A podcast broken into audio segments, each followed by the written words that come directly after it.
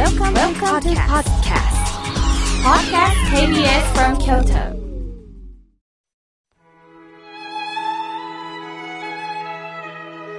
改めまして、僧侶の河村明慶です。今日の法話のテーマは、考え直す時間についてお話しいたします。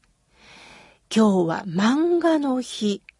皆さんは漫画と聞いて何を想像しますか？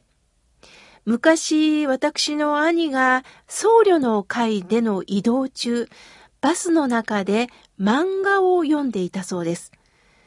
その姿を見た先輩が、河村くん、漫画なんか読まずに仏教書を読みなさい、と怒られたことがあったそうです。つまり、漫画は娯楽の一つにとらわれてしまったんですね。しかし、漫画といっても読み応えのある深いものもあります。歴史を学ぶこともありますし、芸術性が伝わるものもありますよね。さて、漫画の漫という字は、左は山水で、これは流れる水を表しているそうです。漫画の漫の右の字は、目に手を当てて、切れ長に見せるような動きから、身振り感の感じをいかにも面白く表現したことで、遠い、長いという意味から、まあ、どこまでも伸びる広い水というと、水というと勝手気ままに流れるというイメージがありますよね。そういう意味から、勝手気まま、漫画の漫が誕生したそうです。つまり、作者が感じたことを気ままに絵で表現するということなんですね。確かに小説は文字だけです。すると読み手はその文字から自分がイメージするものを想像しますよね。これは作家さんの文才にも関わってきます。また、作家さんによっては読み手にそう解釈されると困るというのも出てくるかもしれません。難しいとこです。しかし漫画は文字と絵がセットになっています。作者の表現がそのまま伝わります。また、漫画があるとほっとすることってありますよね。文字だけだと疲れるんだけど、絵があることで力を抜いて楽しみながら見ることができますね。皆さんもご存知のように、日本の漫画は海外でも評価されます。海外の漫画は子供向けが多いんですって。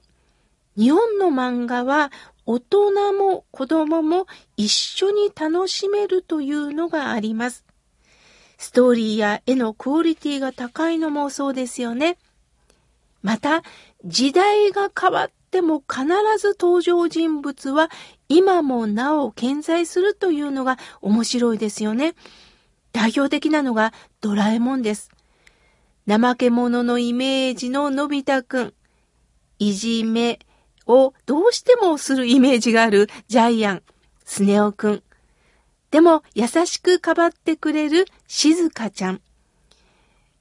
のび太くんを諭してくれる、そして守ってくれるドラえもん。もう一つ言えば、ちびまる子ちゃんもそうですよね。嫌味を言うお友達もいたとしたら、どんな時もまるちゃんの味方のお友達もいる。家に帰ると厳しい親はいるんだが、まるちゃんに甘いおじいちゃんおばあちゃんもいますよね。善と悪の組み合わせがあってのストーリーなんですね。登場人物が皆悪人だと大変ですが、皆がまた善人だけだと、世の中そんなことないと反発されます。皆さんもそうですよね。あなたを優しく守ってくれる人もいますが、ある時にはあなたにちょっと意地悪な人もおられるかもしれません。浄土真宗を開かれた親鸞上人は、何が善で何が悪かは決めつけられませんとおっしゃいました。その善悪は私の都合、気分で変わることもあるんです。実は敵だと思った人が最後は味方になってくれることもあるんです。今度は善だと思ったことが、これが実は押し付けになっていた、実は相手を傷つけていたということもあるんですよね。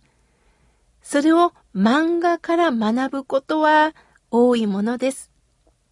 さて、私は新聞の4コマ漫画を見るのが大好きです。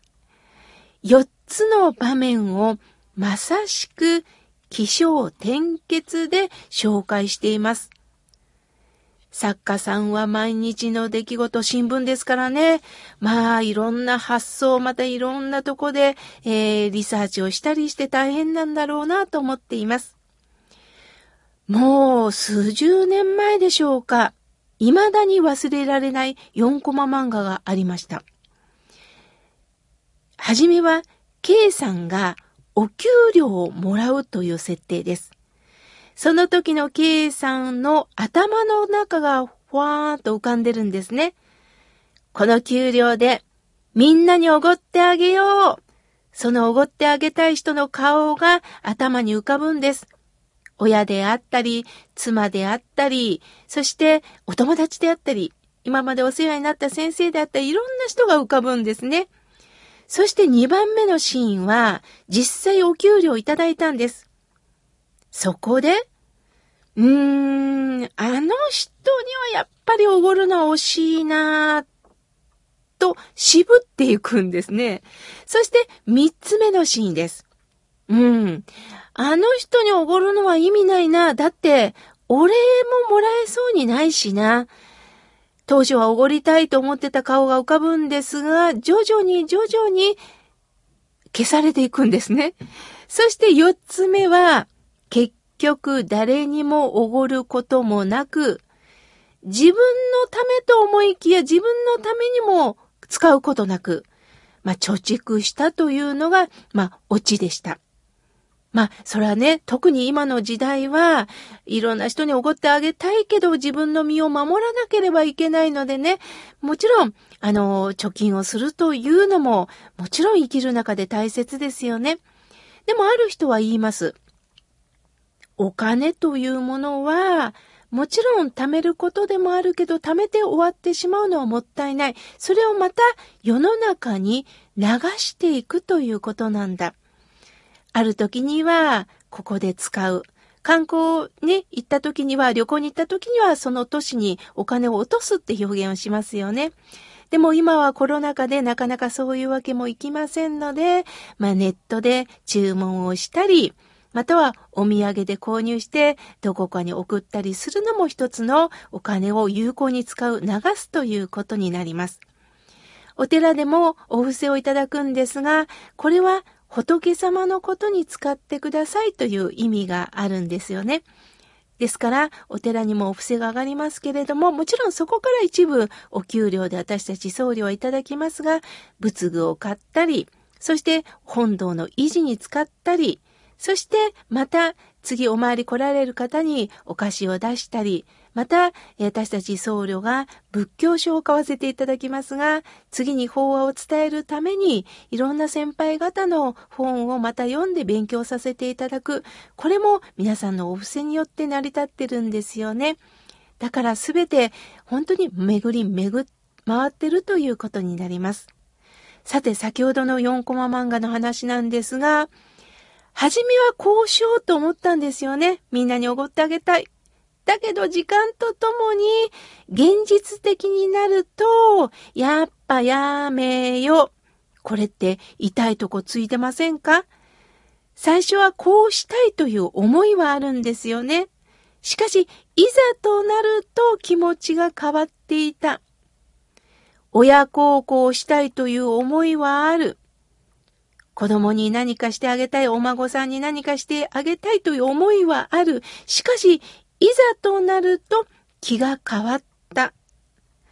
その思いと実行力はどこでピタって合うんでしょうね。100%合わせる人はまずいないと思います。こうは思ったけどそうはならなかった。その通りにはできなかったというのがね、私たちのこの現実なんですよね。これがいいとか悪いんじゃないんです。先ほど、親鸞章にも善悪にとらわれるんではなくって、ああ、結局はあの時そう思ったのに、こうして気が変わるんだな。じゃあなんでそうしたくなかったのかなということをもう一度立ち止まって考える時間が必要なんですよね。そういう時には絵日記でもつけながら、ああ、今の私の気持ちは何だろうなと、絵を描きながら、言葉を描きながら、あらら、あなたの漫画ができましたね。絵からも言葉からも伝える今日は漫画の日。そして改めて自分のことを考え直す時間。今日はそういったことをお話しいたしました。